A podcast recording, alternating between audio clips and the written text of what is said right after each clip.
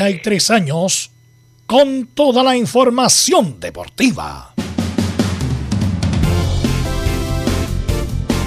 Vivimos el deporte con la pasión de los que saben.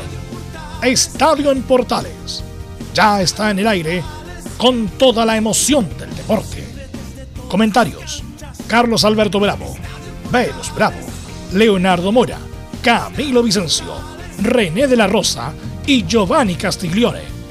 Reporteros: Luis Felipe Castañeda, Nicolás Gatica, Felipe Holguín, Laurencio Valderrama, Juan Pedro Hidalgo, Rodrigo Jara, Rodrigo Vergara y Alfonso Zúñiga. Producción: Laurencio Valderrama y Nicolás Gatica. Edición: Leonardo Mora. Dirección: Carlos Alberto Bravo.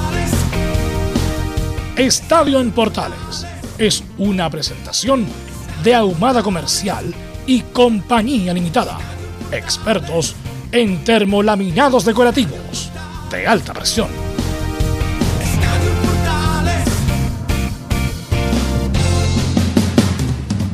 ¿Qué tal? Buenas tardes, ¿cómo le va?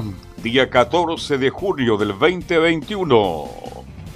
Hay críticas, ¿por qué se siguió jugando el partido donde cayó Eriksen? Hay críticas a la UEFA. Brasil 3, Venezuela 0, Colombia 1, Ecuador 0, resultado ya de la Copa América. Y esta tarde debuta Chile. Y la pregunta, ¿quién va por Alexi? ¿Pinares o Palacios? Vamos a analizar esto y mucho más en la presente edición de Estadio Portal. Vamos a ir con saludos de inmediato. ¿Quién está por ahí? Vamos a saludar a um,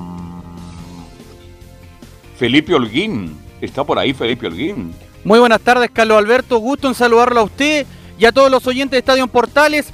Claro, hoy La Roja prepara ya el duelo pensando en lo que va a ser este partido tan importante, tan trascendental y que se ha transformado a lo largo del tiempo en un clásico para la selección chilena. Tendremos declaraciones, por supuesto, tanto del combinado argentino como el combinado chileno. Esto y más en Estadio Portales. Felipe nos cuenta todo y más sobre el debut de Chile en Copa América. Don Nicolás Gatica está por ahí, buenas tardes. ¿Qué tal? Buenas tardes, claro, estamos acá. Bueno, en Colo Colo la novedad es decir que hoy día debieran volver a la práctica los jugadores y el técnico Gustavo Quinteros para justamente comenzar este inicio de la Copa Chile, aunque el camino es bastante largo porque Colo Colo incluso entraría recién en los octavos de final de esta competencia. Así es. Don Luis Felipe Holguín Castañeda, ¿cómo está usted? Buenas tardes. Felipe Castañeda. Muy buenas tardes, Carlos Alberto. Sigue los entrenamientos en Católica, mirando de reojo lo que será en aproximadamente un mes eh, la vuelta a la Copa Libertadores. Tenemos declaraciones de Matías Dituro sobre lo que será enfrentar a su amigo Benjamín Kusevich y también lo que ha sido esta transición de Ariel Holland a Gustavo Poyet. Eso y más hoy en Estadio Portales. Gracias, Luis Felipe Castañeda. Y de inmediato, don Laurencio Valderrama, ¿cómo está? Buenas tardes.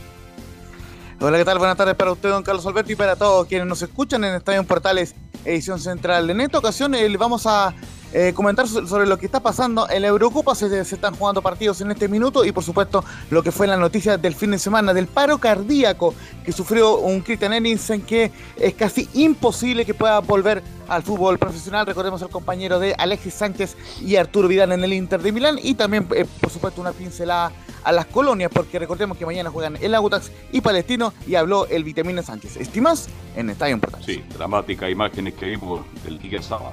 Vamos con nuestros estelares, nuestros comentaristas, don Camilo Vicencio Santelicia. Buenas tardes. Muy buenas tardes, Carlos, para usted y todos los auditores de Estadio en Portales. Carlos, y al margen de. Yo quería destacar una situación aparte de lo que se vio el fin de semana relacionado con el deporte y las votaciones, porque fueron a votar y hay que destacarlo lo, Alfonso Parot, varios deportistas, Ignacio Saavedra, también Casal, entonces quería destacarlo porque siempre se habla de que los deportistas no están ni ahí como se decía, pero finalmente ahora estaban preocupados del futuro. Pero fue la, inmensa minoría, porque votó como nunca antes, tan poca gente en alguna elección, desde el retorno a la democracia votó un 20% del padrón, algo histórico, don Camilo, que usted maneja mejor la información. Sí, así fue. En las mesas de 350 inscritos lo votaron más de 60, 70 personas. Bueno, vamos de inmediato a saludar a un René de la Rosa. ¿Cómo está, profesor? Buenas tardes. ¿Cómo estamos, Carlos? ¿Cómo está todo el equipo de Estudios Portales y a todos los oyentes? Así que a René le va a preguntar respecto al procedimiento ¿ah? que se dio allá en el sábado, en el partido entre Dinamarca y todo lo que pasó con Eriksen. Así que vamos con los titulares que lee con energía, por supuesto, don Nicolás Gatica. Claro, por supuesto, como día lunes, además hay bastante información tanto en lo futbolístico como en otros deportes, claro. Bueno, comenzamos con la Copa América. Claro, ya se adelantó Brasil y gran favorito venció con comodidad a Venezuela, que tuvo un brote de COVID-19 y su técnico tuvo que llamar a 15 nuevos jugadores. Luego la Colombia con Rinaldo Roda en la banca, donde hay que decirlo, en tres partidos está invicto. El técnico cafetero venció a Ecuador. Y hoy, por supuesto, luego del debut de Chile entre Argentina, Paraguay frente a Bolivia, que fue la primera selección en llegar a Brasil y que también tiene un brote de COVID-19. Bueno, ahora nos vamos a lo que tiene que ver con chilenos por el mundo. En Brasil, por la tercera fecha del Brasileirao, Palmeiras y Corinthians igualaron 1 a 1. Benjamín Kusevich no fue citado por lesión en el local y Ángelo Arauz jugó hasta el minuto 81 en el visitante. Ahora vamos a España, donde luego de la Copa América crecerá la legión chilena con la llegada de la hora ex jugador de O'Higgins, ¿ah? Tomás Alarcón, quien ya fue anunciado por el Cádiz. En el tenis, el Roland Garros, el serbio Djokovic es más número uno del mundo que nunca tras vencer al griego Tsitsipas y ganar su décimo noveno Grand Slam. Con esto queda a uno solo de alcanzar a Nadal y Federer que han ganado 20 de estos majors. En los chilenos Gonzalo Lama ganó un torneo en Turquía y Alejandro Tavilo debutará en minutos en el ATP 500 de Queens, al cual clasificó en la cual ante el ruso Aslan Karatsev. Seguimos con el tenis donde además hay dos nuevos clasificados, se trata de Tomás Barrios y también Cristian Garim. De hecho, esto es histórico porque no pasaba desde Beijing 2008 cuando en aquella oportunidad también habían dos tenistas chilenos en esa participación. Y en el golf, a decir que Guillermo Mito Pereira se, va a unir junto con Joaquín Niemann en el PGA Tour durante la próxima temporada, así que habrá ya dos chilenos en la máxima categoría del golf. Y en los Juegos Olímpicos dos clasificados también la triatleta Bárbara Rivero y el triatleta nacional Diego Moya. Esto y más en Estadio en Portales. Así es, bueno, como he dicho, el golf no es muy masivo, la verdad, pero lo que hizo Pereira, Mito Pereira, es extraordinario. Va a estar en el, en el Tour Grande del Golf Mundial junto a Joaquín Niman, así que espectacular me parece eh, que aparezcan estos eh, grandes escultores del golf. Así que una, una gran felicitación para este muchacho, que obviamente le va a cambiar la vida, porque los premios que se pagan en el PGA es de los más millonarios del deporte mundial. Bueno, René, te quiero, aprovechando tu expertise, eh, no, creo que te haya tocado un caso tan particular como le pasó en Europa, la Eurocopa, en este partido entre Dinamarca, eh, Dinamarca con Finlandia, con, Finlandia, con lo que pasó con Eriksen, René. Primero, ¿te, ¿te pasó en algún momento y estuvo bien el procedimiento, René de la Rosa? Bueno, sí, Velus, eh, eh, saludarte y bueno, eh, eh, no me pasó algo similar felizmente y lo doy muchas gracias y todavía a lo mejor me porque todavía, recuerda que todavía estoy arbitrando, así que, pero me pasó en una ocasión, un día muy lluvioso en Curicó, con el jugador Lascano, que en una oportunidad por el lado arco sur se barre y se resbala a través del por el campo juego y sale a la pista atlética y se pasa a llevar su rodilla y se corta lo que extendó todo debido a la, a la división entre el campo de juego y la pista atlética había eh, un marco de aluminio el cual cortó todo eso y ahí eso yo lo sé pero lo, lo palpamos. Era en las mismas imágenes que se podía observar lamentablemente en la Eurocopa eh, los jugadores quedaron impactados yo también quedé impactado pero felizmente se pudo reaccionar y no fue una pérdida de conciencia como pasó en este caso sino que era un dolor pero eh, inexplicable, pero como te digo, eh, muchos medios también a través de las redes sociales mencionaban, eh, y lo destaco, debido a que Chile no sé si está preparado así con los cuerpos médicos de los equipos que tiene en sus divisiones, puede ser segundo profesional. Pero además, René, disculpa, René, yo recuerdo, en todos los partidos hay una ambulancia. Y me imagino, no sé si todas las ambulancias tienen ese desfibrilador justamente para reanimar a alguien que tuvo algún problema cardíaco. Eh, obviamente que lo de Ericsson es una cuestión anterior, es como eso es para el doctor House, ¿ah? más o menos, lo de Ericsson. que llamen al doctor House y vea qué es lo que le pasó a Ericsson, porque obviamente él no se, no se desvanece por el, control que le hace la pelota. Él venía con problemas anteriores, no a lo mejor no descubierto, y desafortunadamente casi se muere. Bueno, el doctor lo dijo, estuvo minutos muerto. Si no por los elementos de reanimación, eh, Ericsson se muere. Por eso te pregunto, René, bueno, el, a ver si Camilo también me acompaña con esto, que hace mucho tiempo hay ambulancias en todos los partidos de fútbol chileno y con mayor razón en Europa y con mayor razón después del protocolo lo que pasó con este muchacho de Camerún, de FOE, de FOE que, que falleció Camilo justamente en la cancha, por no tener justamente esos, ele- esos elementos. Justo me estaba, estaba recordando ese caso, Mark Vivian Fowick, y que fue el primer, uno de los primeros casos, y que ahí se instaló la polémica donde que tenían que, o más que polémica, se tenía, se instaló que tenía que estar los desfibriladores eh, en los estadios justamente para, para recurrir en estos casos. Y después hubo otro más también, sí ha habido como dos o tres casos al, margen, al- además del de mm, Eriksen. Ahora la pregunta de él, perdón, la, la pregunta del millón, estas ambulancias que vemos en el fútbol chileno, ¿están adaptadas? No, la ambulancia sí, el, el- el punto es, no tiene, claro, me dice, por ejemplo, Juan Pedro que no tienen fibrilador, claro, ¿Ves? Ahí está. pero el, eso debería estar, porque Debería eso, estar. eso el- justamente es para reanimar, para reanimar. Lo que me está contando del, de este partido, René, ¿fue producto de eso o del alcohol? Eso me cuenta en forma interna, René. ¿Cómo? No, no, no entendí la última parte. No, ver, de- la lesión del muchacho que me está, esa historia que me estaba contando, ¿fue en un partido o fue en un asado? Porque me están preguntando. No, no, no, no, fue en un partido, eh, no Ah, me ya. recuerdo, era Curicó, pero me acuerdo que con Lascano, que era eh, un lateral, eh, ocurrió, eh, fue bastante lamentable, de hecho yo nunca me tenía ninguna relación con ningún jugador, pero pedí el número de teléfono durante la semana, eh, más que nada no por la, la autoridad de ser el árbitro del partido, sino que es más ser, eh, ser humano, hay que, so- eh, recordemos que son jugadores, son jóvenes, y después tuve la oportunidad que, si no me equivoco, lo vi en Iquique, y ahí lo recordamos y felizmente se recuperó al 100%, Mira. pero como te digo, Belu, es algo muy Sí. impactante, hay, mucho- hay que saber reaccionar, y bueno, en esta ocasión eh, felizmente se salvó el jugador. ¿Sabes qué me manda, como siempre, Nicolás Gatica? ¿Qué pasa? Nicolás? Gatica, cuando quiere, a veces No, está ahí muy cuando bien. ¿ah? él quiere es el mejor. Pero me manda el, caso de Puertas. ¿Se acuerdan el amigo, el, uno de los mejores amigos de, mm, de Iniesta? De Iniesta que se muere en el Sevilla, se muere en la cancha. O, o muy, claro, se muere, claro, eh, con un equipo portugués se muere. Lamentablemente tenía un problema cardíaco no detectado anteriormente y se muere producta- productamente también del juego. Este muchacho, Leonel Barrientos, ¿se acuerdan el, el De de la Católica. Eh, Sí. Le detectan un problema cardíaco y no, y no puede jugar nunca más. Eh, no puede jugar nunca más Barrientos. Eh, ¿Se acuerda de Paso, el lateral derecho, pero usted estaba muy joven en Palestina, lateral derecho? Marco Paso. Marco Paso también sufrió las consecuencias. Eh, así que cuando hay un problema cardíaco de este estilo, la- la- desafortunadamente no vuelven a jugar.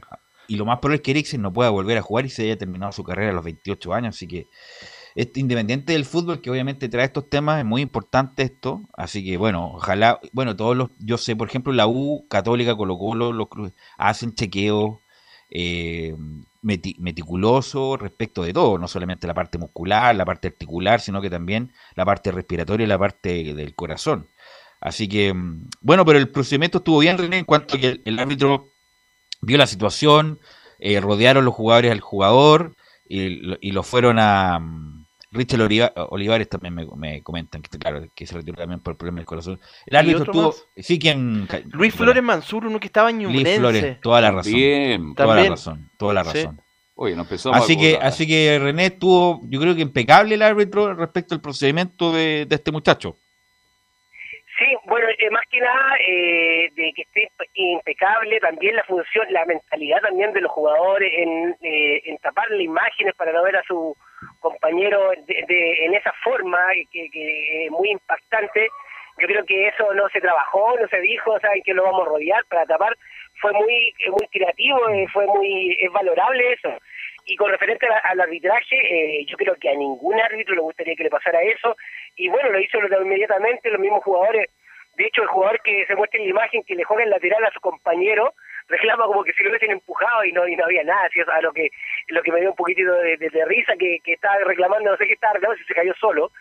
y Pero yo creo que son minutos fundamentales, eh, son esenciales, eh, la reacción rápida de, de parte de los jugadores y más de la autoridad que es el árbitro de tener todo y ir sobre sobre el jugador en este caso eh, con ese tipo de, de caída no pero es algo que deja muy impactado a todos Velu, Velu lo- recordemos que los árbitros somos personas y no, no sé si estamos preparados psicológicamente cuando ocurrió eso con los jugadores FIFA norm- normó eh, tomarse exámenes anuales de, de corazón hasta los equipos de arbitrales.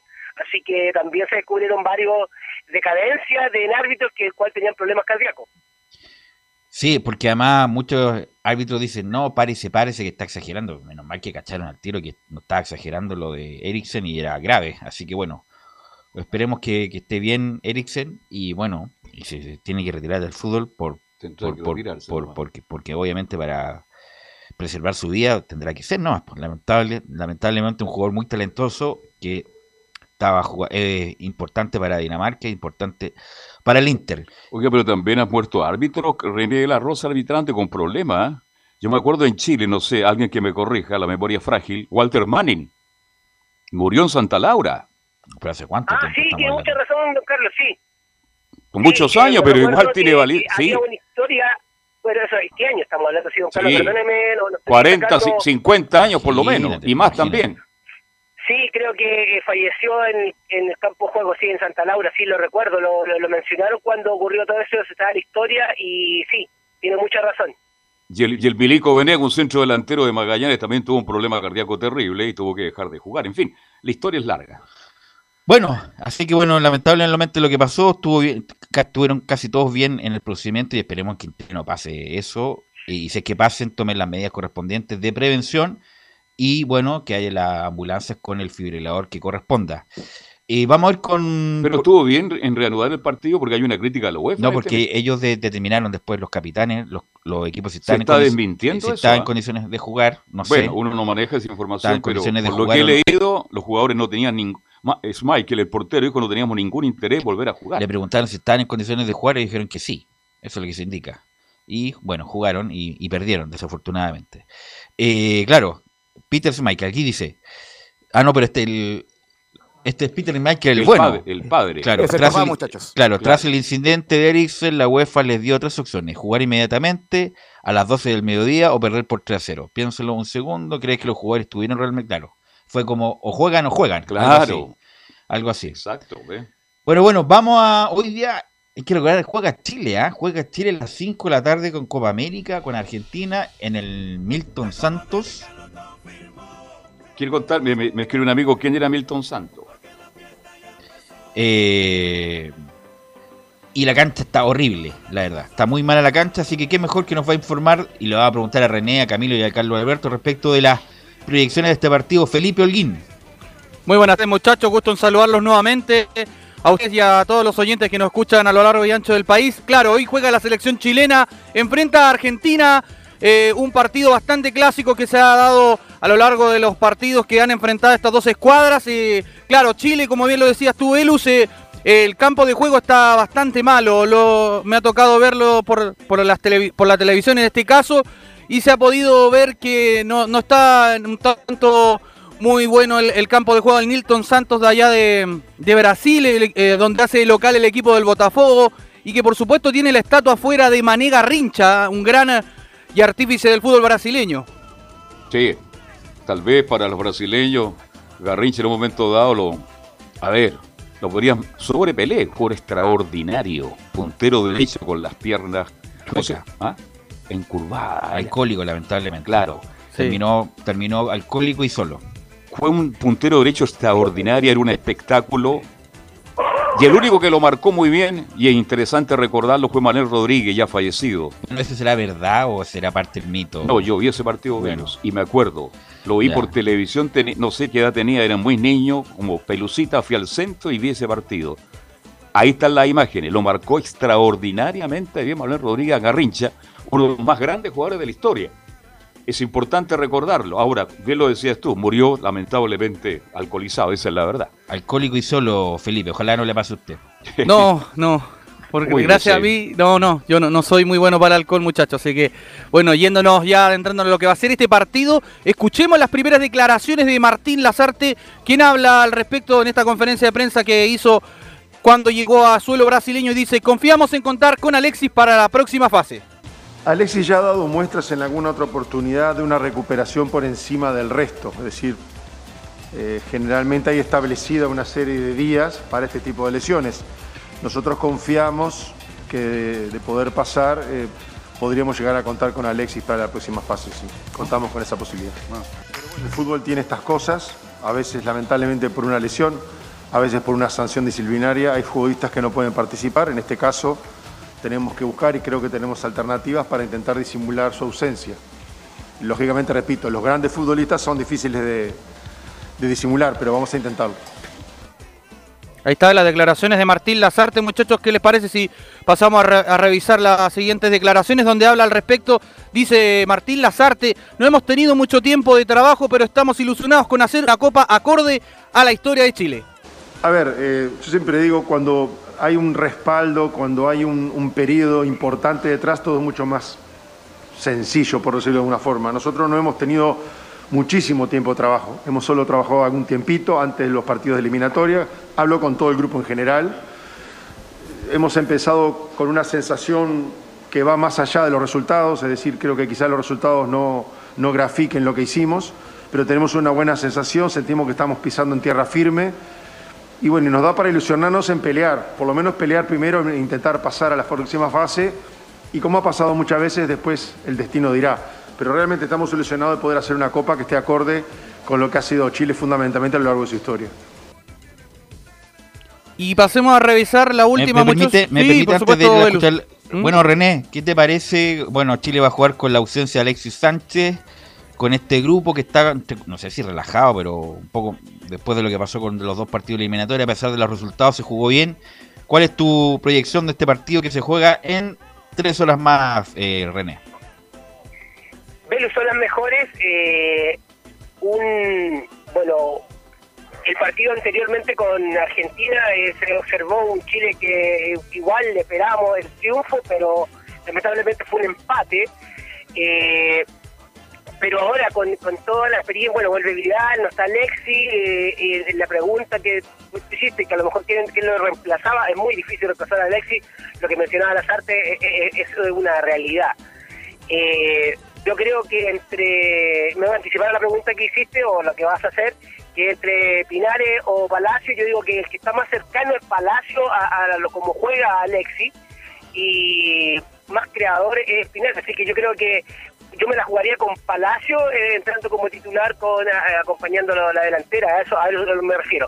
Y la mejor proyección yo creo que vamos a ganar, eh, no va a ser fácil, pero vamos a ganar, no, no voy a anticipar el resultado, pero eh, también destacar el campo de juego.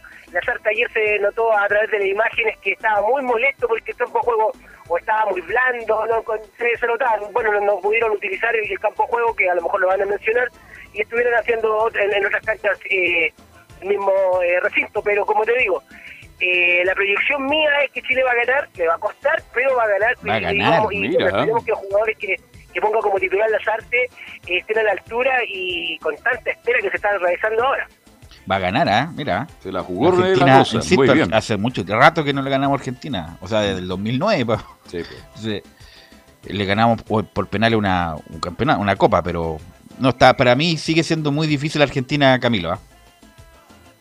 Sí, está difícil Argentina, pero encuentro razón a las artes lo que dice ahí de en tierra firme por lo mostrado siente yo también creo que va lo mismo, por lo menos se mostró un buen juego contra Argentina, contra Bolivia también faltó obviamente concretar los goles y ahora creo que va a ser fundamental igual, o sea, la ausencia de Alexis, pero por lo menos está Vidal que también tiene gol, eh, obviamente es un líder ahí dentro de la cancha, así que creo que por lo menos hay buenas expectativas para, para este compromiso. Felipe. Claro, y como lo decía también al respecto de los rivales que va a tener próximo en la Copa América, en este grupo cuadro chileno. Escuchemos las siguientes declaraciones de Martín Lazarte, donde habla y dice, nuestro grupo es difícil. Y bueno, es un grupo difícil, es un grupo complicado, ¿no? Es un grupo, ni escala Argentina, bueno, lo que significa, en este caso Uruguay, yo soy uruguayo, es un equipo difícil, una selección difícil. Bolivia el otro día nos complicó, este, es, un, rival duro, un rival que, que maneja muy bien lo que intenta hacer y Paraguay tradicionalmente siempre ha sido una selección dura, una selección difícil. Así que es un grupo que, bueno, evidentemente está complicado. Pero hay que recordar que clasifican 4 de 5. Entonces, hay que, bueno, hay que ¿Cómo no matar entre los Bueno, el punto es no quedar cuarto, porque lo más probable te toque Brasil o Brasil en el otro grupo. Entonces, ojalá clasificar tercero, segundo, para tener un, rival, entre comillas, más, más abordable. Yo no sé cuál es la información que se maneja en este minuto, pero tengo entendido que el equipo argentino cambia mucho en relación al último partido por las clasificatorias. Va con otro equipo, con otros jugadores y con otra mentalidad. Así que Yo el partido de esta tarde lo encuentro tremendamente duro, muy complicado para Chile. Bueno, ¿cuándo ha sido fácil para Chile Nunca. Argentina? Nunca ha sido fácil. No, es que como me- escucho opiniones que a raíz de ese uno a uno, no, yo creo que Argentina siempre ha sido superior al fútbol chileno, eso está claro. Que mejoramos mucho nosotros, que nos acercamos, también es cierto. No, más pero- que acercarse es ser competitivo en los partidos. Y Chile ha sido competitivo en los últimos En los partidos. partidos, otra cosa es ser, eh, tener historia tener una historia común con, con Argentina, Felipe. Claro, y al respecto con lo que decía bien Carlos Alberto ahí, muy cierto, ha cambiado, ha ido mutando esta formación del elenco del seleccionado argentino dirigido por el eh, Leonel Scaloni, Scaloni digo, eh, donde va a variar eh, sobre todo en la banda eh, derecha y también en la saga central que también va, va a tener una diferencia ahí en este caso. Tengo formación tanto confirmada del seleccionado chileno como de la Argentina, que le iremos repasando en breve, pero vamos a escuchar las siguientes declaraciones que les parece muchachos del técnico argentino Scaloni, quien habla y dice al respecto de lo que decías tú, Belu, eh, al respecto del campo de juego que está en mal estado. Bueno, el, campo es igual para los dos, pero es como era evidente que pueda suceder cuando, cuando se hacen las cosas rápido, el campo de, de juego 15 días atrás o 20 días atrás nadie sabía que se iba a jugar la Copa América en esta cancha y ahora hay que hay que jugar y estará si está malo está igual para los dos, aunque preferimos siempre que el campo esté en buenas condiciones por el espectáculo y por todos. Yo me preguntaban por el equipo que podría preparar Argentina ante Chile. Escuchemos la siguiente declaración de Lionel Scaloni, quien habla y dice, el equipo casi lo tengo confirmado. Eh, el equipo casi lo tengo confirmado, no habrá muchas modificaciones en realidad del partido pasado.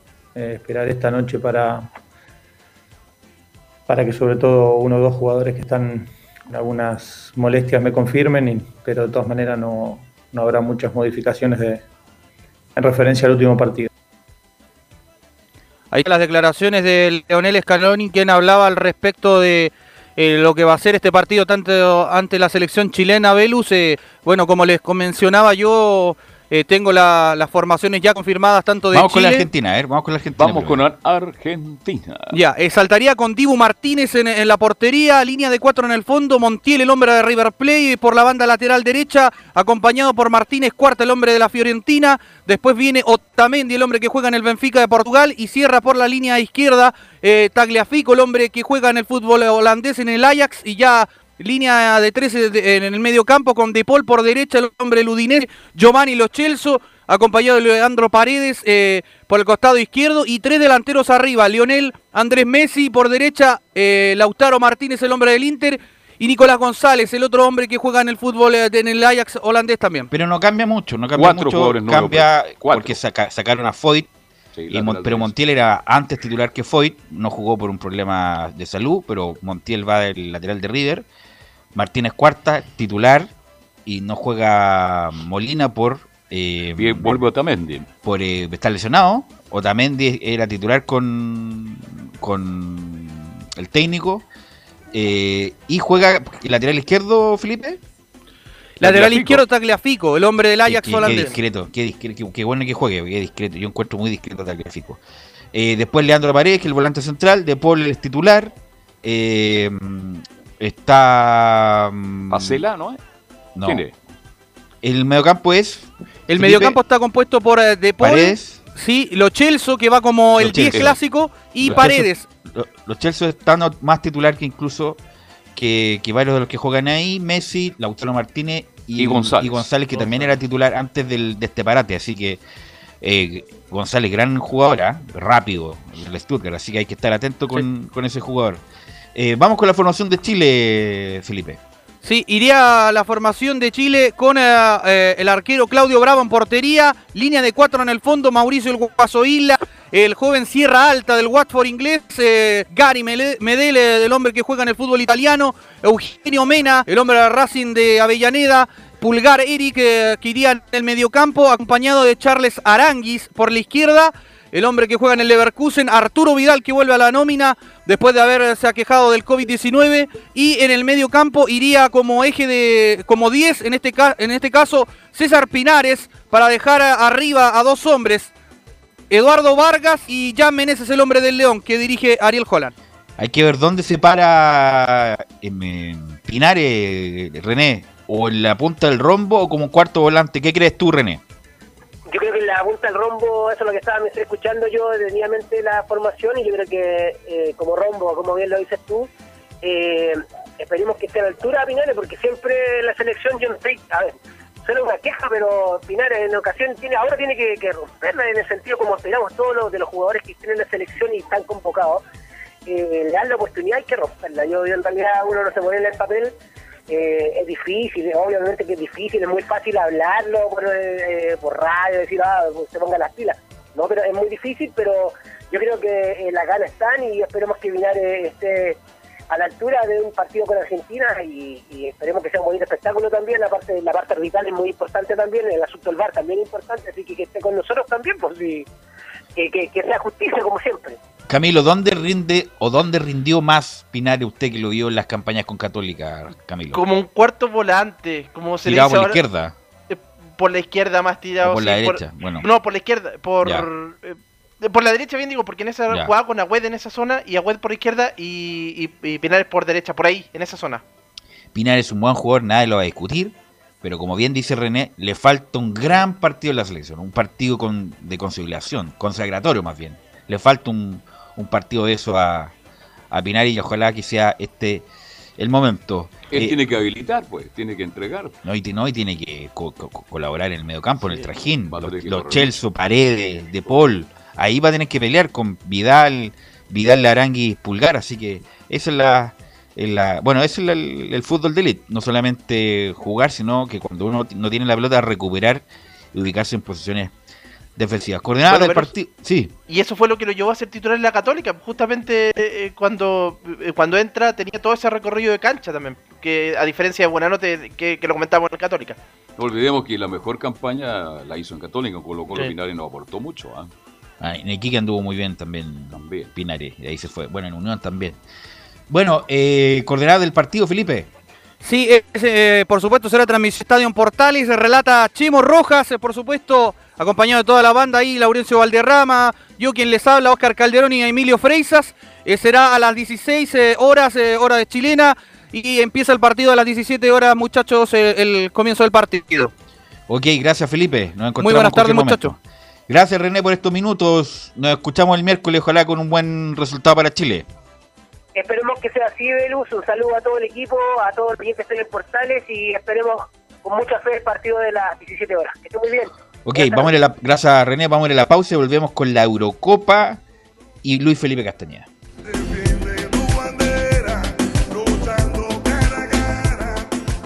Radio Portales le indica la hora. Las 2 de la tarde, 7 minutos. ¿Quieres tener lo mejor y sin pagar de más?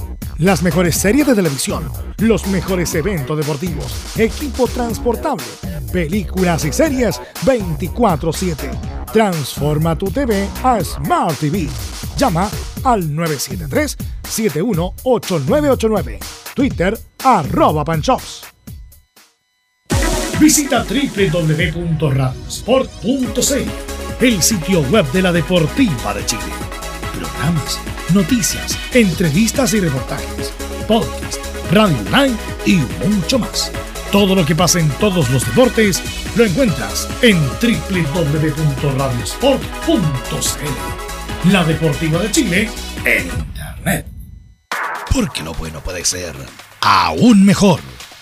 Prepárate a conocer la evolución de la Primera de Chile. Bienvenido a Portales Digital. Ingresa ya a www.radioportales.cl y descubre nuestra señal en vivo en audio y video, además del tradicional 1180m. Mantente al día con las últimas informaciones de Chile y el mundo e interactúa con nosotros a través de nuestras redes sociales en Facebook, Twitter e Instagram. Recuerda www.radioportales.cl La nueva multiplataforma de la Primera de Chile ahora es aún mejor. Termolaminados de León, tecnología alemana de última generación. Casa Matriz, Avenida La Serena, 776 Recoleta. Foro 22 622 56 76. Termolaminados de León.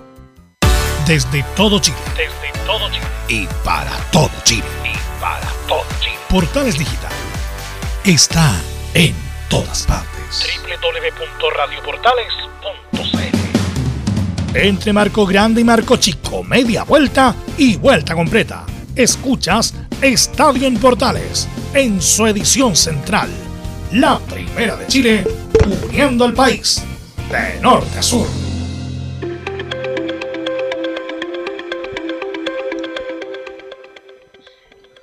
Ok, ya son las 14.09 y, co- y contactamos desde Europa. Está directamente desde Europa con la Alameda, don Laurencio Valderrama, para que nos informe de la Eurocopa. Laurencio. Digamos desde la Avenida de Italia, estamos acá justamente para informarles a todos ustedes por la Euro 2020. Se han jugado varios partidos, justamente acaba de finalizar uno, lógicamente el cuadro eh, de Eslovaquia dio una de las sorpresas de la jornada tras vencer 2 a 1 a Polonia en San Petersburgo. Recordemos que esta Eurocopa se juega en 11 sedes itinerantes. El, partido inaugural ci- ciertamente fue en el Olímpico de Roma con goleada de, Italia 3-0 ante, ante, eh, Turquía y la final será el 11 de julio en Wembley Stadium, eh, donde por lo demás se va a jugar la fase final, la semifinal y la final se van a jugar ahí en la catedral del fútbol internacional. Pero como bien lo marcaron ustedes muchachos, vamos a repasar los resultados de la Copa, pero ciertamente lo, lo más relevante que ha ocurrido hasta ahora es sin duda la, la- esa eh, situación de Kitan Eriksen, el jugador eh, eh, que se desplomó al piso, fue en el minuto 41 del partido que se jugó en el Parken Stadium en Copenhague, Dinamarca, eh, y afortunadamente fue auxiliado de inmediato por, por digamos, por los equipos médicos. De, de hecho, justamente lo que mencionó posteriormente el médico Martin, Martin Bessen, médico de la selección de Dinamarca, es lo siguiente. Eh, a, lo a los detalles de por qué sucedió esta situación no puedo responder. Sin embargo, tuvimos que empezar con masaje cardíaco y electroshock porque el jugador se había ido.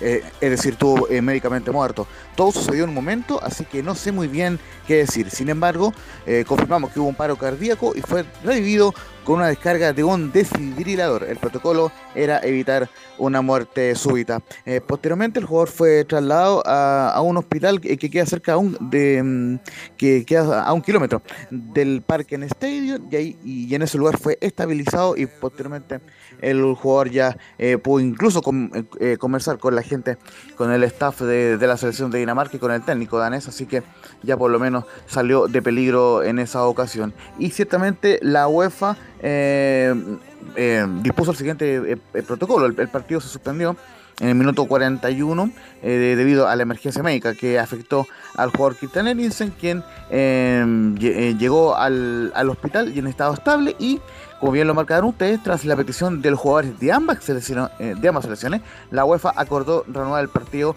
entre Dinamarca y Finlandia a las 14.30. Recordemos que se suspendió alrededor, en hora chilena, de las 12.45, es decir, el duelo estuvo suspendido por una hora y 45 minutos. Y ciertamente eh, al final se jugaron los últimos 4 minutos del primer tiempo, luego hubo un descanso de 5 minutos y posteriormente se jugó la segunda parte, donde finalmente el cuadro de Finlandia lo termina ganando por 1-0, gol de por palo para Finlandia y que, que, eh, termina dándole la primera victoria en la historia al cuadro de, de Finlandia en un partido donde eh, también el arquero Lucas Radecki, compañero de Charles Sarangis en el Valle Leverkusen, tapó un lanzamiento penal. Así que Muy mal ejecutado, ¿ah? Muy mal ejecutado, Sí. entre paréntesis. Y la pregunta del millón, oiga, en Europa es Bueno. distinto, ¿ah? Es- esa falta ocurre en un partido de la Copa América, de las clasificatorias, y sería discusión. ¿Fue penal o no fue penal? Eh, fíjense que, eh, a ver, em, en mi criterio no fue penal, pero ojo, en, en el partido de, de Italia con Turquía ya se empezó a, empezó a regir esta nueva norma de, de, que no todas las manos son penales. Eh, eh, tiene que ser una mano claramente intencional donde el jugador eh, busque deliberadamente con la mano impedir el, el, ataque rival. Y en este caso, justamente empieza desde el 1 de julio esta norma, pero como el torneo finaliza el 11 de julio, en la, en la UEFA quisieron partir antes y por ende no se cobró esa mano penal de, a favor de los italianos en el partido ante de Turquía. Es decir, con esa regla, la, la, mano de Maripán no habría sido penal ese día. A eso es lo que voy, porque estuve bien. Camilo, usted comparte conmigo. Porque... Te comparto. Absolutamente. Pero se ha cambiado ahora, pues no cambió en el momento. el, no, no en la. Hasta para eso tenemos mala, suerte. ¿ah? Ahora en lo futbolístico, el equipo danés fue inmensamente superior. Me, me imaginé Chile-Bolívar, que se llegaban. 26 remates a la portería, don Carlos. Claro. Así que bueno, el fútbol, las cosas que le pasó a Chile con Bolivia no pasan solamente por esta parte del mundo, sino que en cualquier lugar. ¿ah? Y el otro partido que fue eh, igual, a propósito que Laurencio lo mencionaba, Italia con Turquía también bien, bien parecido, con Italia bien dominador en el partido inaugural de la, de la Copa, de la Eurocopa.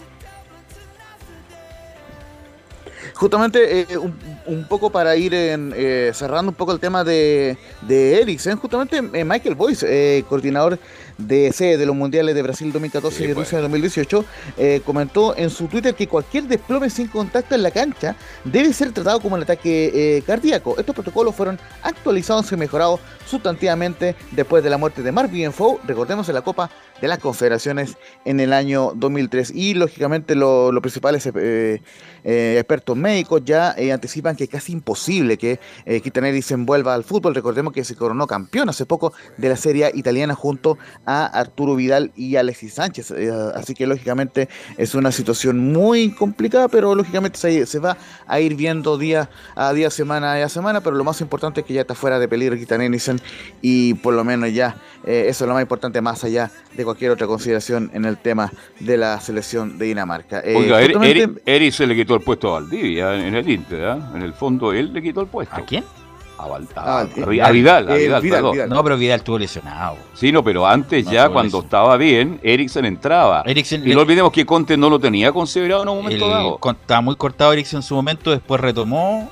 Eh, es un buen jugador técnicamente muy bueno, tiene otras características, es ¿eh? más creativo que Vidal. Sí. Vidal es más un todocampista. Y bueno, si, y si pasa lo que cuenta Laurencio, sería una pena, la verdad, una pena que no pueda seguir jugando años recién. Eh, Laurencio. Eh, justamente en, declaraciones que reproduce el diario El Mercurio, eh, Sanjay Sharma, médico del Tottenham, recordemos el ex club de, de comenta lo siguiente: No sé si volverá a jugar al fútbol. Con franqueza, murió, aunque fuese por unos minutos, pero murió. ¿Un profesional médico le permitiría morir otra vez? La respuesta es definitivamente no. La buena noticia es que eh, vivirá, la mala es que está llegando el final de su carrera. Muy contundente el médico del Tottenham, ex equipo de Quitaneris. Por lo menos desde Estadio Portal le mandamos la mejor vibra y por lo menos mm. eh, todo el mundo del fútbol se unió al respecto. Incluso el Inter de Milán ahí le mandó un mensaje de mucha fuerza a Nielsen. Recordemos, compañero de Alexis Sánchez y Arturo Vidal. Eh, para seguir avanzando un poco las informaciones, recordemos un poco los resultados de, desde el día viernes hasta acá. Ya lo decíamos, Italia goleó 3 a 0 a Turquía como local. Muy buen partido del cuadro de la Zurra. Eh, Gales empató 1 a 1 con, Suiza en, un partido que se jugó en Bakú, Azerbaiyán. En, ese grupo A, Italia es el líder con 3 puntos. En el grupo B, que empezó el día, eh, el día sábado justamente con la victoria de Finlandia ante Dinamarca, ese día también fue muy especial, porque Romelu Lukaku, compañero también de, de, Vidal, eh, Alexis y de Christian Eriksen en el Inter, marcó dos goles, uno de ellos se lo dedicó a la cámara a Eriksen, gran actuación de Romero Lukaku y también Meunier, el primer suplente en la historia del Euro en marcar un gol en un primer tiempo, eh, eh, eh, le, permite al cuadro de Bélgica golear 3 a 0 a Rusia en San Petersburgo. En ese grupo, grupo B, ya lo decíamos, Bélgica y Finlandia líderes con 3 puntos. En el grupo C, que vieron nación ayer domingo en Bucarest, eh, Austria le ganó 3 a 1 a Macedonia del Norte eh, en, el debut oficial de Macedonia en esta Euro, en, digamos, en, competencias en fases finales del Euro y Austria que logra de paso su primer triunfo en una fase final del Euro. Eh, después de, de, seis partidos que había jugado en su historia. Y Países Bajos, u, Holanda, como le guste llamarlo, venció 3-2 a Ucrania en un, con, con un gol agónico, minuto 84 de Dumfries para el 3-2 final en el estadio Johan Cruyff Arena en Ámsterdam. Eh, Austria y Países Bajos son los líderes del grupo C con 3 puntos. Y en el grupo D, eh, que empezó el día de hoy, digamos, empezó eh, eh, ayer y se completó el día de hoy, Inglaterra en Wembley le ganó 1-0 a Croacia en un partido donde los croatas merecieron quizá un poco más en el segundo tiempo. Gol de Raheem Sterling, minuto 57. También, ojo, hubo mucho susto en ese partido porque eh, Harry Kane se, pegó un golpe en el poste por, eh, por ir eh, a buscar un balón. así que menos mal que no pasó a mayores esa, esa situación. Jugaron ante 20.000 espectadores en Wembley. Recordemos que hay aforo li limitado en la Eurocopa. Y República Checa le ganó en Hampden Park esta mañana por 2-0 al cuadro de Escocia. Ojo con el gol de Patrick Chick, el segundo gol que hasta el momento es el gol de la Copa. Un remate de más de 45 metros eh, que sorprendió eh, totalmente al arquero de Escocia. Patrick Chick también compañero de Charles Aranguis en el Valle Leverkusen. 2-0 victoria de la República Checa en el Hampden Park de Glasgow. Esto significa que República Checa e Inglaterra están como líderes con 3 puntos en la tabla de posiciones en el grupo D. Y como les decía eh, un poco antes, eh, Eslovaquia sorprendió a Polonia, a la Polonia de Lewandowski, le ganó 2 a 1 en el estadio Kristofki en San Petersburgo, un autogol de, del portero Chesney y un gol de Skriniar para Eslovaquia, el descuento de Linetti para el cuadro de Polonia. Así que, eh, y ojo que se, ya... Eh, eh, todos en España están esperando el partido, el debut de España, de la España de Luis Enrique ante Suecia. Van a jugar a las 15 horas en el estadio de la Cartuja en Sevilla. Eh, así que ese partido terminará por completar el grupo E. Y para mañana se esperan dos partidazos en el grupo de la muerte, como sea eh, denominado. Los, part los, partidos buenos, esos son los partidos buenos. Sí, pues. Justamente. El otro puro, puro relleno. Jugará, yeah. claro, jugará por Portugal con Hungría en Budapest, en el Puskas Arena. Eh, van a jugar a las 12 del mediodía y a las 3 de la tarde el partido estelar de la primera fase de la Eurocopa. Francia y Alemania, que fue la semifinal del año 2016, eh, que la ganó Francia eh, por lo demás, van a jugar en el Allianz Arena de Múnich. El campeón de la, de la Euro, o sea, el, el, subcampeón de la Euro ante el campeón mundial del año 2014, Francia y Alemania. Ojo, una Alemania que no es campeón desde el 96 con Oliver Bierhoff a la cabeza. Entonces, interesante lo que va a ocurrir el día de mañana en, ese partido entre Francia y Alemania, Hungría y Portugal. Esa es la cartelera del martes 15 y obviamente esperando lo que va a hacer España-Polonia en, la, en el estadio de la Cartuja en Sevilla a las 3 de la tarde. España eh, va a jugar ante Suecia. Eh, un partido muy interesante del cuadro de Luis Enrique, que ojo, no tiene convocado del, del Real Madrid en esta ocasión, pero buscará su primer triunfo de la Euro 2020. Ok, Laure, ok, Laurencio, muy amable. Mañana. Pero vuelve después porque tiene que informar de ¿o no? Ese es el, el pibe. Este es Laurencio Valderrama que ah, está en Europa, ya. es el pibe el que me informa del, del campeonato el partido palestino Audam Así que, gracias Laurencio, muy amable. Vamos a la pausa y volvemos con, to, con, todo el informe de los clubes chilenos.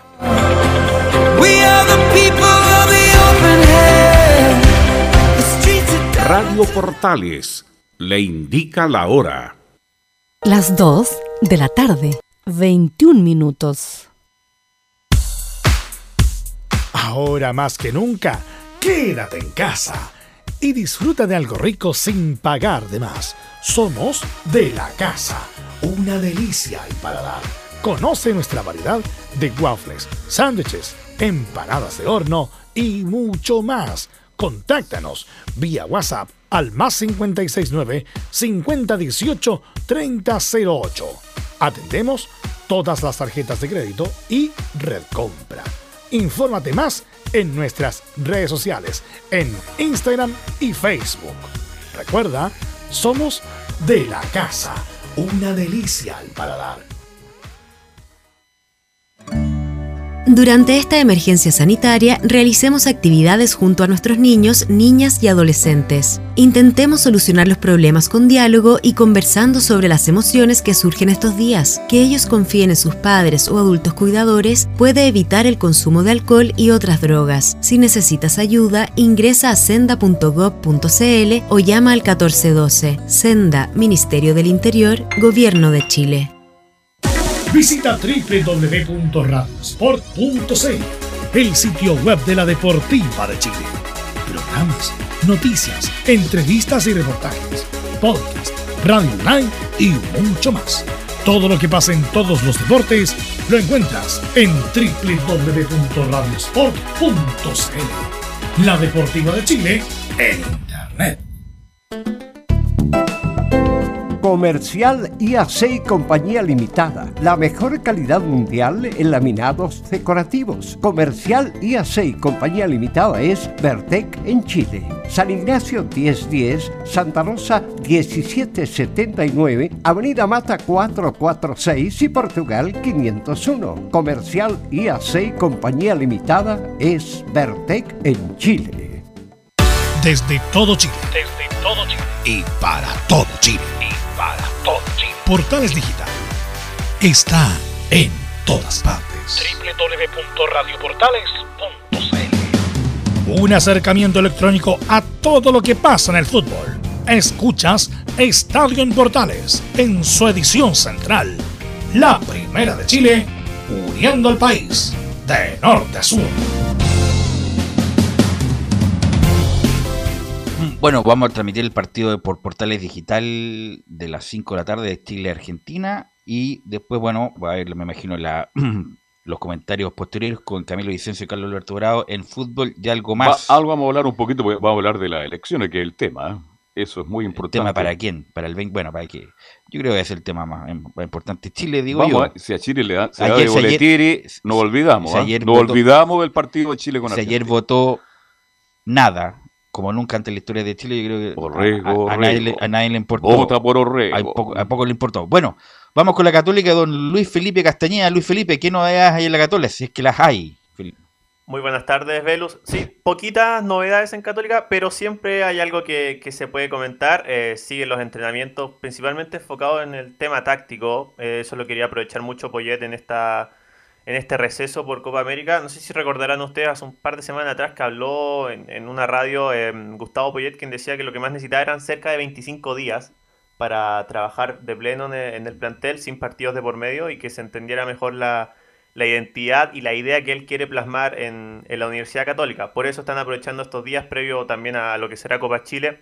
Los equipos de primera división entrarán a jugar en la segunda ronda. Eso más o menos en la última semana de junio, así que tiene tiempo el técnico uruguayo para recuperar a los lesionados, lo hemos dicho la, semana anterior, eh, Germán Lanaro y Gonzalo Tapia ya están volviendo de a poco.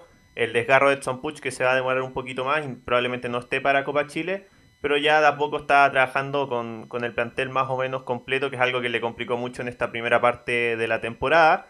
Y como les decía, eh, este trabajo Gustavo Boyet enfocado en lo táctico porque le ha costado impregnar su idea en el equipo y quiero que escuchemos una declaración que realizó, había realizado Matías Dituro, que se enfocó en cómo fue esta transición de un año y tres meses más o menos bajo el mando de Ariel Holland, de un equipo que era bastante ofensivo, que era, tenía bien marcada esa línea ofensiva, y cómo fue pasar a la idea de Gustavo Poyet, que como hemos visto en los partidos ha sido algo bastante distinto. Escuchemos la primera del arquero de la Católica. Y creo que a medida que fueron pasando los partidos, eh, por momentos se, ve un equipo que, que, está jugando mejor, que va entendiendo por ahí la idea del entrenador. Mismo Gustavo dijo que, que la diferencia o, la dificultad que él había tenido al llegar al club es después de venir de un proceso nosotros de, de, un sistema de juego muy, muy marcado y claramente un cambio después de estar un año y medio prácticamente, un año y tres meses con un, con un sistema, eh, el cambio lleva un proceso. Ahí la palabra de Matías Dituro respecto a esto. Como les comentaba muchachos, el haber pasado de un sistema tan extremista en lo ofensivo como fue con Dariel Holland a lo que pretende Gustavo Poyet ha sido algo que los jugadores y también el técnico han asumido que les, se, se, han demorado un poco más de lo presupuestado y que obviamente aprovecharán este receso de Copa América para trabajar en eso. O sea, no sé, cuenta como si fuera extremo Holland. Es un tipo ofensivo, pero en ningún caso extremo como Bielsa o en la primera época de San Paoli. Después fue moderando San Paoli y se transformó sobre todo en la U en esa época en un fútbol total. Pero no, si sí fuera sido tan extremo lo de Holland como si fuera la, antítesis, Camilo. No, hay diferencias obviamente.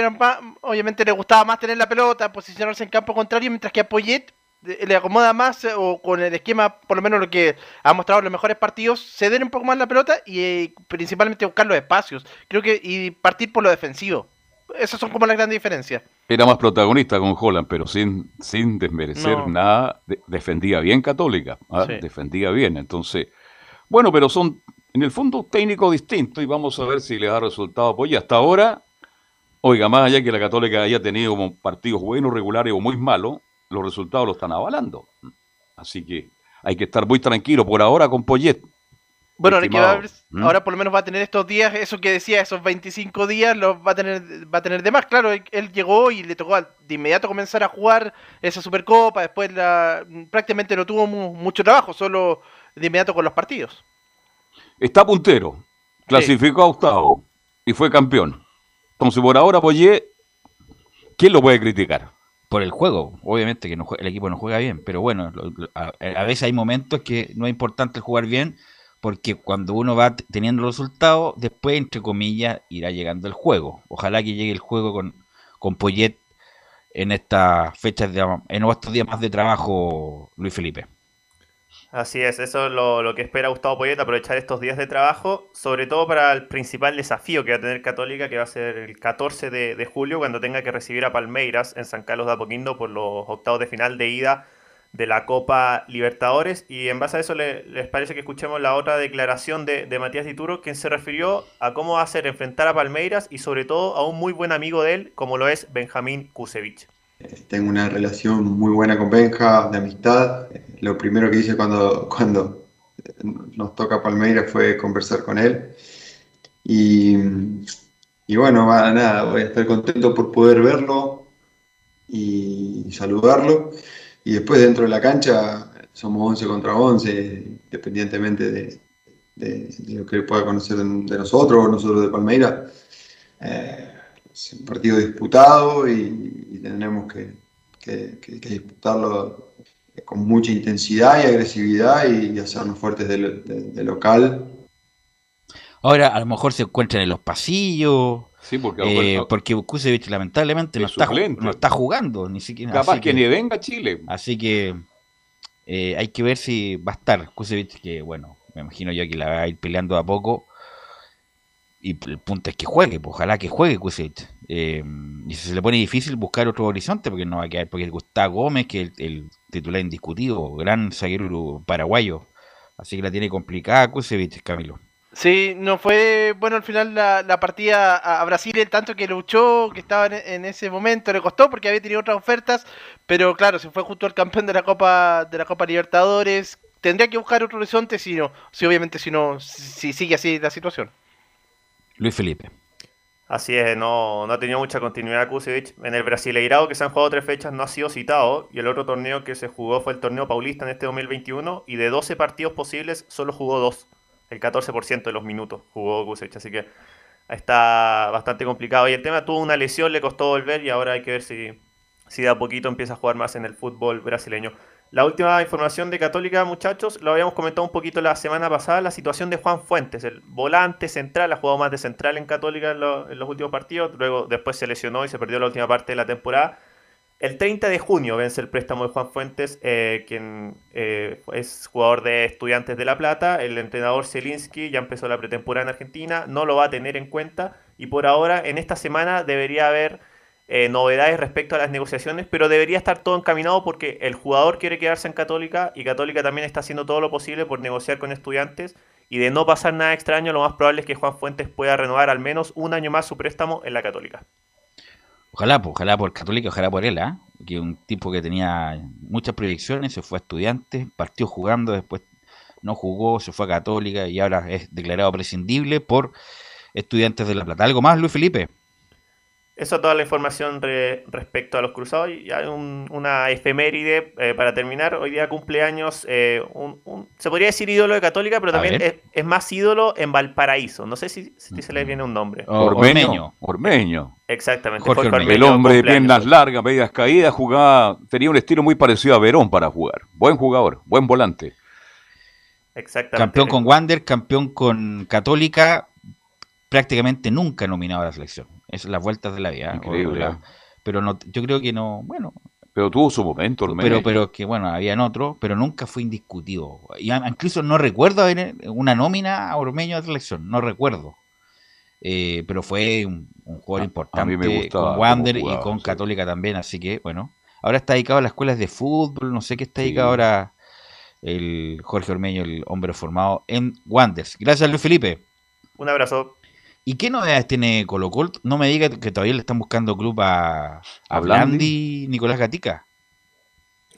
Sí, bueno, antes de, de ir con Colo Colo una cortita del tenis, se me habían dicho los titulares que Alejandro Taviro estaba jugando el ATP de Queens, allá en el ATP 500, que igual es importante, que ganó en la cual y está enfrentando al ruso 117 incluso, claro que sí. No, al, al- ruso que tiene 24 en el ranking ATP, ahí está, el chileno está 171, Karatsev que está puesto a 24 el ruso ganó el primer set del tenista chileno 6 a 3, así que por lo menos ahí ya tuvo un buen debut el tenista chileno en ese torneo de Queens en Pasto, recordemos que es una de las previas ya a Wimbledon que se viene en un par de semanas más. En cuanto a Colo Colo, no, no, en este momento no se le está buscando equipo a Blandi. Al que se le está buscando equipo, o más bien no se le está buscando, pero se, se pregunta por él Javier Parragués. Se había dicho la otra vez que de Brasil se descartó. Ahora se dijo que de una desconocida liga de Malta, que también lo estaban buscando a, a Parragués, pero obviamente fue insuficiente la oferta que ofreció el cuadro maltés, así que siguen Colo Colo Parragol, el delantero.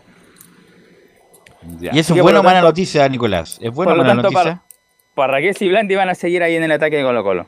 Ya. Eh, no sé, no, no- no sé calificarlo si es tan buena noticia o no. Tiene más opciones de, delantero nomás ahí Colo Colo. Bueno, el uno porque lo trajeron para hacer gol hizo muy poco, Blandi no juega, yo creo que es una mala noticia para Colo Colo. Mala noticia.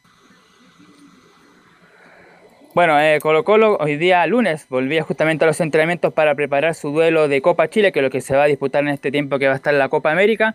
Pero le queda también un tiempo respetable al equipo popular porque mañana, recordemos que entre mañana martes y miércoles se va a jugar la primera fase de esta Copa Chile 2020 que se va a realizar, en- dijimos, en el 2021, donde se van a jugar los equipos de la primera B y la segunda división profesional, donde destacan Fernández Vial jugando ya como equipo de la B y Lautaro de Win como equipo de segunda profesional. Eso también hay que decirlo que ya prácticamente ya hicieron el cambio y van a jugar Lautaro por la segunda profesional y el equipo de Fernández Vial por la B. Y después recién vuelve la segunda fase. Los que ganen esa llave, que va a ser de, de vuelta, o sea, va a ser un solo partido, se van a enfrentar con los de la primera división, que es la segunda fase. Y los que ganen ahí recién van a avanzar a octavos de final, la ronda de los 16 mejores. Y en esa fase, los 16 mejores, recién ahí entra Colo Colo en su condición de campeón de la última Copa Chile. Así que tampoco le queda mucho tiempo, le queda todavía un tiempo considerable a Colo Colo para volver a jugar en este tiempo. Dos semanas o tres semanas por lo menos. Tendrá que entrenar y preparar esos partidos. Donde, claro, tendrá que haber más opciones de, jugadores que no lo hicieron en la primera parte del año. Y hay un, un- un sinfín de jugadores que, que pueden tener opciones del equipo de Colo Colo en el arco, el mismo Brian Cortés que no fue citado a la selección. Omar Carabalí, el ecuatoriano chileno. Julio Fierro, que jugó ese partido frente a Ñublense. Pero juega uno nomás por Nicolás, juega uno nomás, los arqueros, por si acaso. ¿eh? No, claro, pero eso es solo lo que tiene que Ah, ir viendo el técnico Quinteros, que el arquero va mejor, pero claro, seguramente va a ser eh, Brian Cortés. Cortés el titular, claro, ya que no, no va a ir a la selección chilena, salvo que por COVID-19 salga un arquero Es y que ahí ya, es que ya no fue a si la no. selección porque la Copa América ya están los tres designados, entonces tiene que jugar Cortés, tiene que jugar, él el titular. Así que mm, Carabalí va a tener que seguir esperando. ¿Y hasta cuándo tiene contrato Carabalí? Oye, está en todas partes y no juega en ningún lado, ¿ah? Sí, por lo menos hasta fin de año, por lo menos va a seguir ahí Omar Carabalí y a fin de año se verá si va a continuar o no el portero ecuatoriano chileno. Estas opciones que se manejan, bueno, hasta el mismo chico Jason Rojas, Óscar Opaso, que ya va a estar recuperado. En la zona de la izquierda está Mico Albornoz, el, el chileno sueco, que una vez era seleccionado chileno y campeón, recordemos la Copa América del año 2015. Está el chico Bruno Gutiérrez, que juega en Iquique. Más arriba, bueno, está Juan Carlos Gaete, que no ha sido considerado. Carlos Villanueva, el chico, Ignacio Jara, que venía de, de Cobreloa. O sea, hay muchas alternativas que tienen los juveniles como Vicente Pizarro, Joan Cruz, Brian Soto. O sea, tiene muchas alternativas el equipo de Colo Colo para probar, claro. Tiene muchos, muchos jugadores. El problema es que la pregunta al técnico Quintero, yo creo que va por el título de la Copa Chile Colo Colo. Tiene que ir, pues si Entonces no va a arriesgar con muchos jóvenes. Juega, dos cosas nomás Colo Colo, el campeonato y la Copa Claro. Chile. Pero tiene, tiene, ¿ah? tiene gente joven interesante Colo Colo, de verdad. Nicolás Ignacio. Claro, por ejemplo, aquí me mandan jugadores que destacan Julio Fierro, el portero, los defensores Bruno Gutiérrez, Nicolás Garrido, otro de la cantera de Arco, Fla- Fiamengo, los volantes Vicente Pizarro, ya lo decíamos, Joan Cruz, Dylan Portilla y Lucas Soto, y malos delanteros Fabián Alvarado y Jordi Thompson, además de los que ya mencionamos como Parragué, Blandi, mismo Morales, recordemos que van a seguir ahora ya que Luciano Regada está en la selección chilena. O sea, no si por lo menos tiene donde echar mano ahí el equipo de, de Colo Colo en esta Copa Chile, donde como dijimos, tendrá que esperar dos fases recién para entrar. Algo más de Pero Colo sí. Colo. Sí, con una declaración de quien reapareció en televisión, HMN, ¿quién es? Harold Mike Nichols, que dio su ¿Qué dijo? No lo pude culpa ver por su ayer. paso No- no claro, lo pude ver este programa de, Círculo Central. claro, de la red. Yo Estuvo vi y- un poquito de Jaro, sí. Sí, vamos a.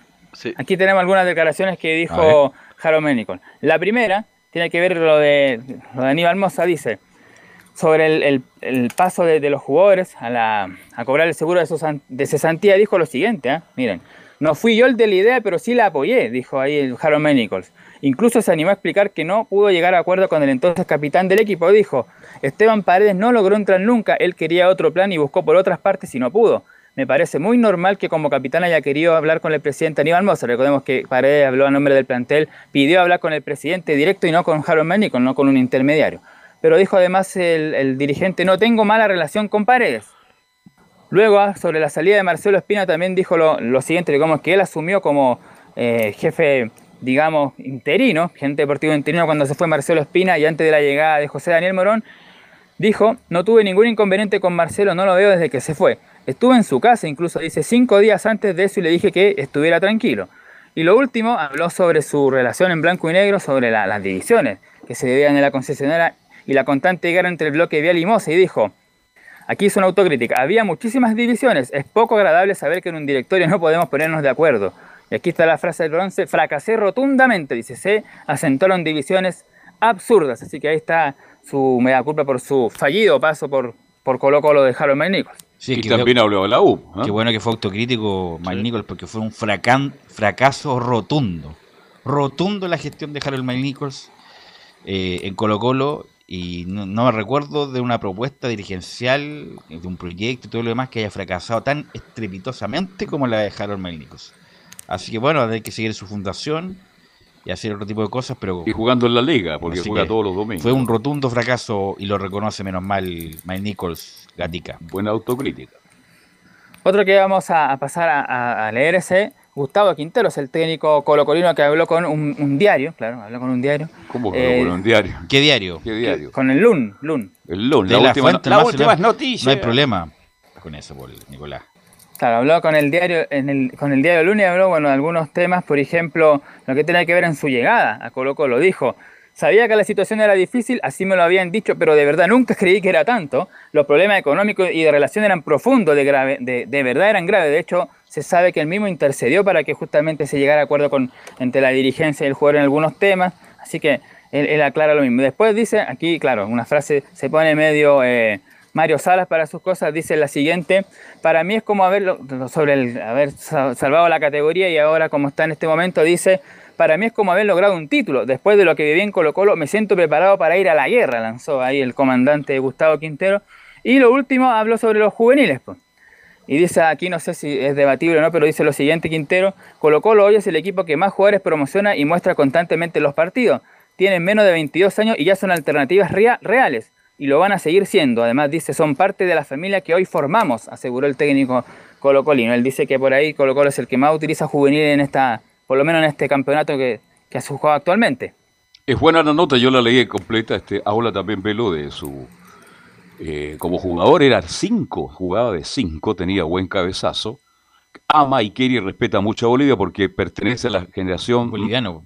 más importante de la historia del fútbol boliviano, donde jugaba Echeverri, donde jugaba Melgar. Eh, ayúdenme un poquito. En fin, Valdivieso. El Mundial del 94. Así que. mm, Él habla de que fue una generación extraordinaria y que hasta ahora no la ha vuelto a tener eh, Y no la va a tener tampoco. Bolivia. ¿Mm? ¿Algo más, eh, Nicolás? Sí, lo último de Quinteros hace una crítica al arbitraje nacional. Aquí no sé si le puede caer al- al- alguna sanción por esto. Dice lo siguiente, el dictado aseguró que existen dos tipos de árbitros en Chile. Algunos son deficientes y se equivocan y hay otros que al parecer quieren destacarse o dejar en claro que tomando decisiones contra Colo Colo demuestran ser imparciales. Eso fue lo último que habló Quintero haciendo la crítica hacia el arbitraje nacional. Ok, gracias Nicolás. Mañana actualizamos más información de Colo Colo. Nos vemos. Chao. Y vamos con Felipe. Vamos con Felipe Holguín que nos va a actualizar de la U, que la U está buscando. Yo dije Pablo Marini, siguen buscando a Pablo Marini. Bueno, si, si los muchachos siguen buscando a Pablo Marini, no hay nada que hacer. No sé, estos muchachos de Sartor o Auber están muy perdidos, pero buscar a Pablo Marini como solución para este momento de la U, la verdad, lo digo inmediatamente, no es buena, Felipe Holguín. ¿Qué tal, Velus? Eh, gusto en saludarte nuevamente a ti y a todos los oyentes de Estadio Portales. Claro, concuerdo contigo en ese aspecto, porque Pablo Marini, bueno, si bien pasó por el fútbol chileno, estuvo en Audax, eh, tiene, un, tiene grandes pergaminos, también pasó por el fútbol mexicano, estuvo en el Zacatecas, en el Pachuca, entre otros equipos mexicanos, pero hay dos hombres que también suenan bastante en este en esta búsqueda incesante de, la Universidad de Chile.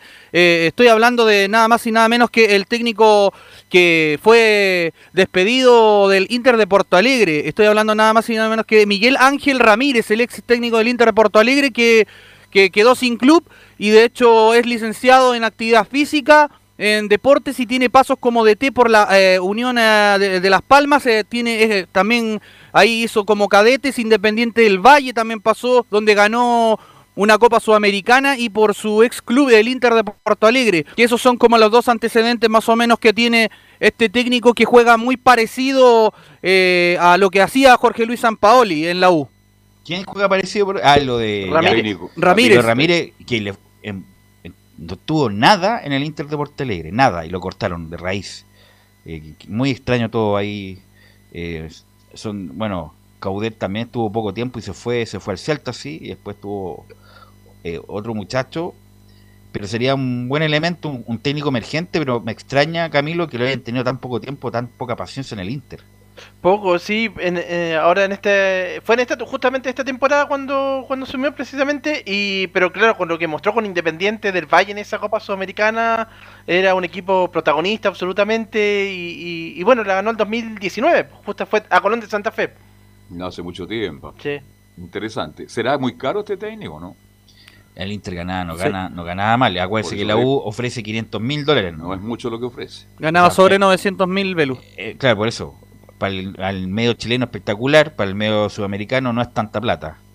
Así que no creo que llegue si es que, bueno, eh, eh, ganaba el doble en el Inter de Porto Alegre, Felipe. Claro, y el otro candidato que también se ha hablado mucho y de hecho su representante eh, dio a conocer que había interés de la U y que habían hablado y avanzado algunas conversaciones con la dirigencia de Azul Azul, es el ex futbolista y actual entrenador argentino de 58 años, Gustavo Costas, ex, ex eh, DT de Independiente de Santa Fe eh, y actualmente está sin club y, recordemos que tiene como DT pasos por el Racing Club de Avellaneda, el Guaraní de Paraguay, Alianza Lima de Perú, Cerro Porteño de Paraguay, Olimpia también de Paraguay, el Al Nazar también y tiene pasos por el Barcelona de Ecuador donde también fue su último club dejando a Independiente de Santa Fe también. Son los dos últimos pasos este que tuvo este Gustavo Costa es como de la onda de Peluso más o menos. Sí. Eh, de la onda de Peluso, incluso estuvo, bueno, lo comenté el otro día, antes que llegara Marcarián, estaba entre Costa y Marcarián, llegó Marcarián. Un técnico que ha ganado mucho a nivel sudamericano, que desafortunadamente la única yaya que tiene es justamente en Racing, que no le fue bien. Gustavo Costa jugó en Racing. Pero un técnico ganador, un técnico a lo mejor que no te va a dar muchas luces, que no te va a mostrar un, fútbol lírico, un fútbol, un fútbol espectáculo, pero que, que la mayoría de los equipos que ha estado le ha sacado rendimiento y ganan. Ganan a lo mejor con un fútbol muy pragmático. Pero la U en este momento le vendría bien eh, este tipo de, entrenadores. Porque, por ejemplo, Dudamel y Caputo querían un fútbol pragmático, no ganaban y no jugaban bien. Pero a lo mejor con Costa se juegan no tan bien, pero a lo mejor se sacan puntos. Así que ahí eh, no es un mal candidato Gustavo Costa en, en, en, el entendido de lo que hay, Felipe. Claro, y es uno de los que calza más o menos en lo que es eh, el valor que pide y que tiene la U para traer a un técnico dentro del alcance que, tiene el, cuadro azul. Y también lo, lo, que yo, si ustedes me preguntan, eh, sería entre Marini y este técnico Gustavo Costa. Yo creo que estos dos serían los que quedarían a la pelea. Está manejando a Marini, por Dios, si hizo una campañita en Audax, estuvo en México. ¿De dónde salió Marini, viejo? Yo lo, ve, lo he visto en el fútbol uruguayo. pero lo está manejando aquí un representante, lo está metiendo. pero pero Marini, ¿de dónde salió, viejo? ¿Cómo va a salir Marini? Germán Brunati es el eh, es el director deportivo del Club Charrúa y el argentino quiere, eh, bueno, va a hablar con él en... Eh, habló con una radio, digo, de, de, Uruguay, ahí la radio Sport 890, quien eh, conversó, eh, claro, al respecto con él para ver si le podía renovar el contrato, pero él dijo que estaba la ilusión de poder partir a, a, otro fútbol, porque si bien está en el Montevideo City Torque, eh, está ahí con Marcelo Allende, el chileno, y ha tenido una muy buena campaña con este equipo. Recordemos lo que lo ascendió a primera división del fútbol uruguayo y también eh, tiene pasos, como lo decías tú, Velus, por el fútbol eh, chileno. De hecho, estuvo en el Audax italiano entre el 2009, 2010 y luego do, entre el 2012 y 2013. Esa fue más o menos las la temporadas que estuvo acá en Chile. Y después, bueno, estuvo en el, el Newell's Old Boys y en San Martín de San Juan y en Juventud Unida. Son equipos eh, que si bien no son de gran fuste, pero son equipos que si bien son conocidos en el ámbito nacional, pero son como los dos eh, entrenadores en este caso que tienen carpeta la Sí, porque Marini, bueno, es, es, una de las opciones, pero yo descartaría, viejo, ¿cómo tan perdido, viejo? ¿Cómo tan perdido esto? Hacen scouting, tienen software de todo tipo para seguir los entrenadores, pero es cosa de ver cómo juega o cómo le fue a Marini para descartarlo de inmediato. Pero bueno, vamos a ver qué resuelve la U en los próximos días, Felipe.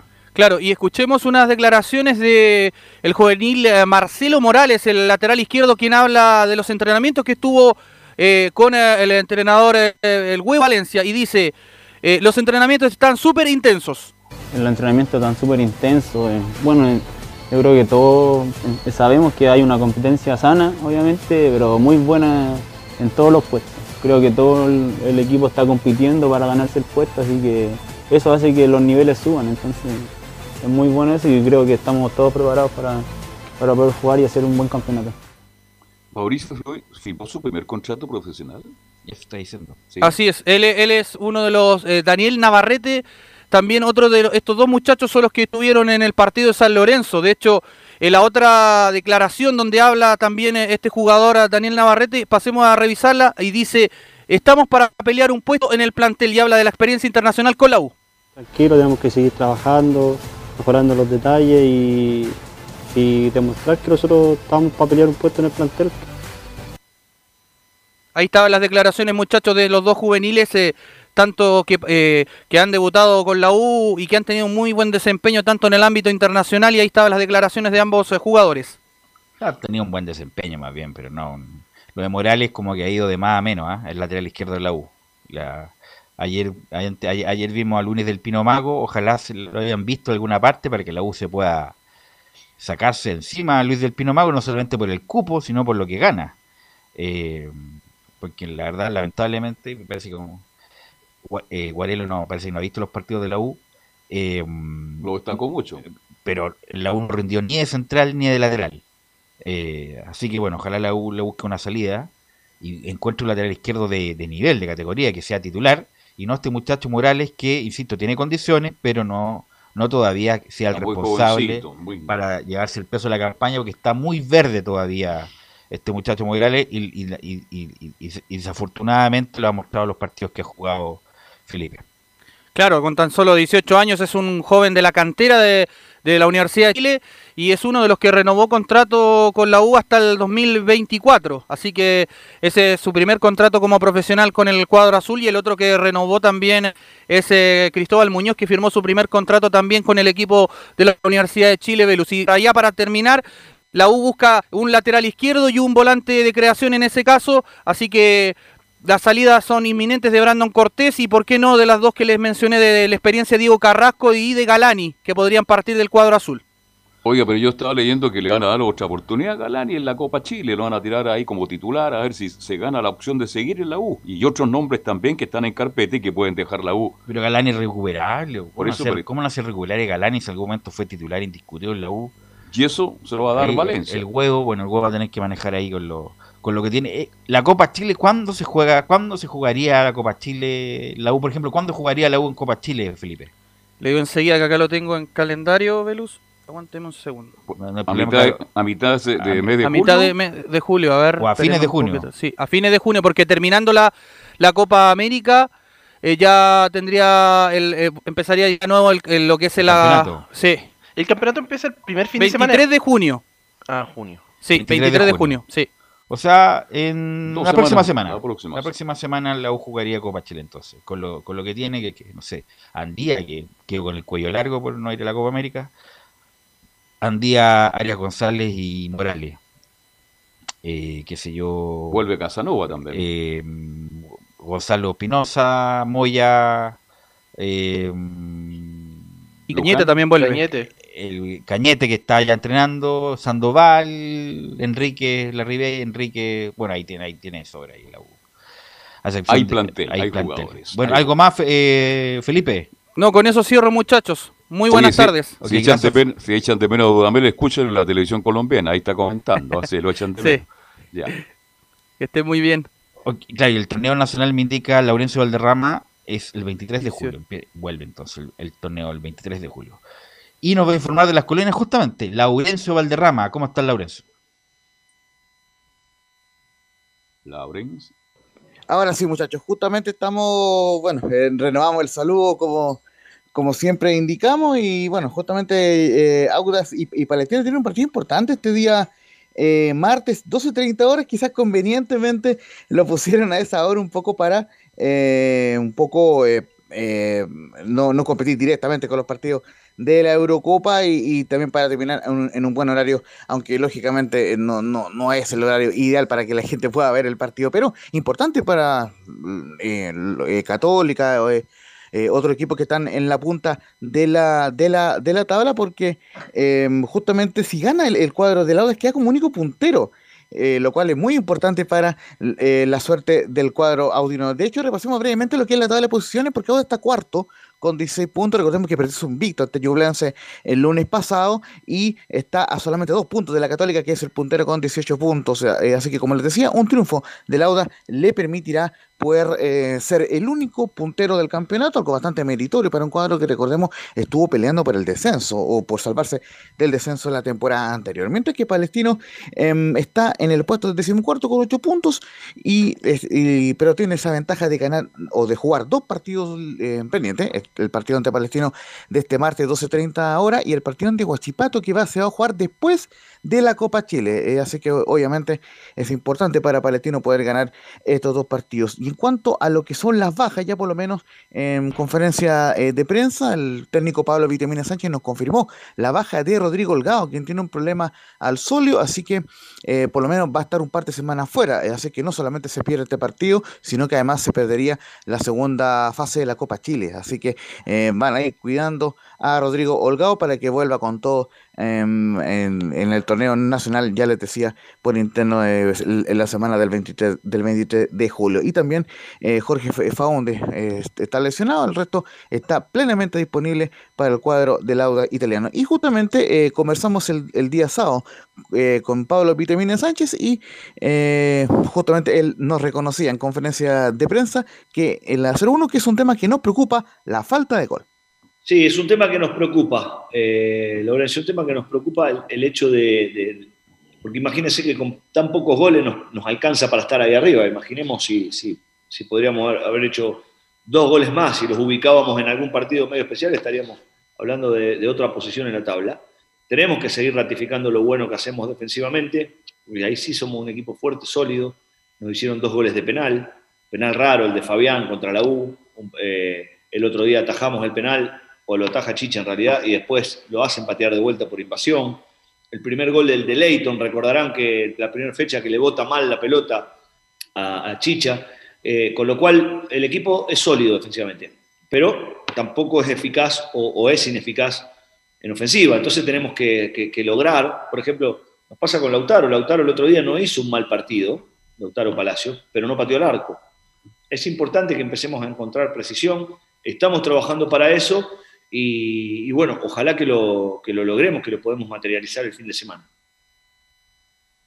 Eh, eh, justamente, muchachos, eh, la curiosidad que tiene el Auda es que, es el equipo que menos goles ha recibido en el campeonato con cinco goles, pero es uno de los que menos ha convertido con ocho tanto. Entonces, lógicamente, por ahí va esa, digamos, au- autocrítica de Pablo Vitamina Sánchez. Y ahora, la segunda que vamos a escuchar de- del Vitamina, en la 03, Palestino tiene un muy buen equipo, pero le tendría que haber ido mejor en la Sudamericana. Y Palestino está fuera de la lógica, porque para mí tiene muy buen equipo, tiene muy buenos jugadores, eh, y un equipo que ataca con mucha gente, y uno hubiera creído, en principio, que le tendría que haber ido mejor en Sudamericana, que tendría que estar mejor en el torneo, más acorde a cómo terminó el torneo anterior. el Coto lo agarra de manera un poco delicada al equipo y, lo termina clasificando a Sudamericana y jugando muy bien y en muy buen nivel y con, un fútbol lindo, incluso para la vista.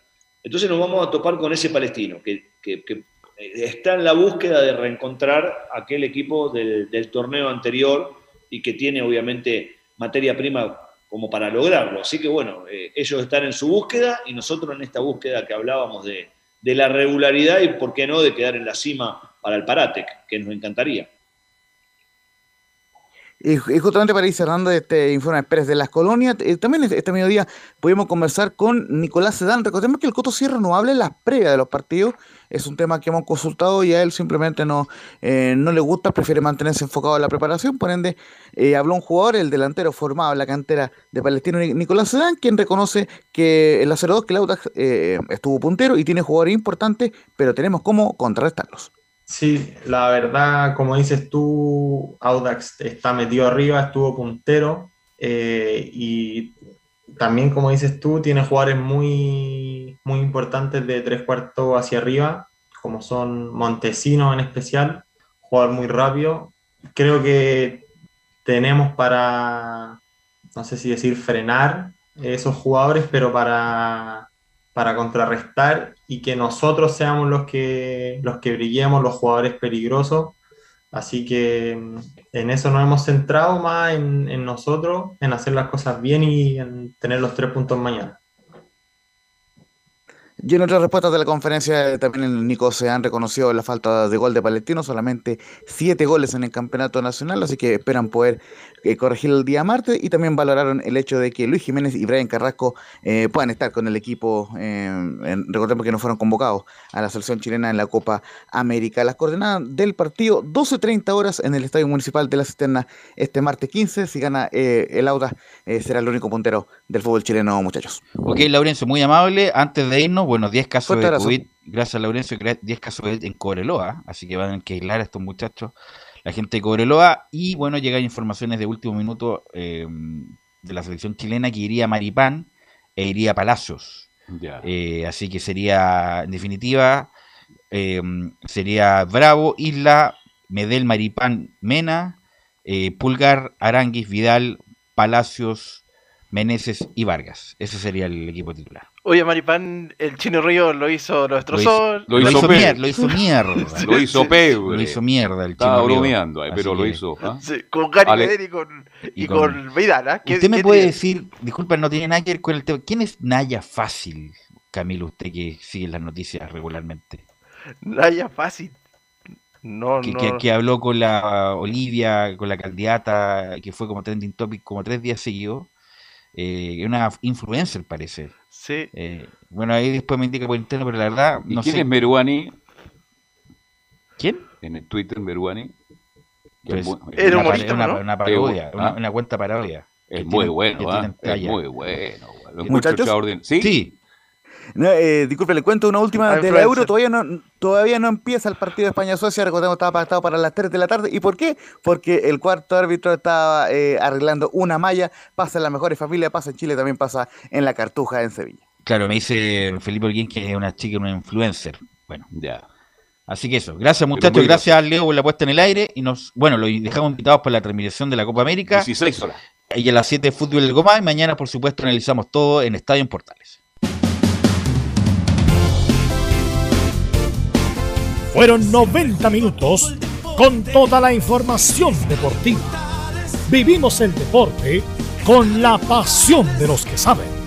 Estadio en Portales fue una presentación de Almada Comercial y Compañía Limitada.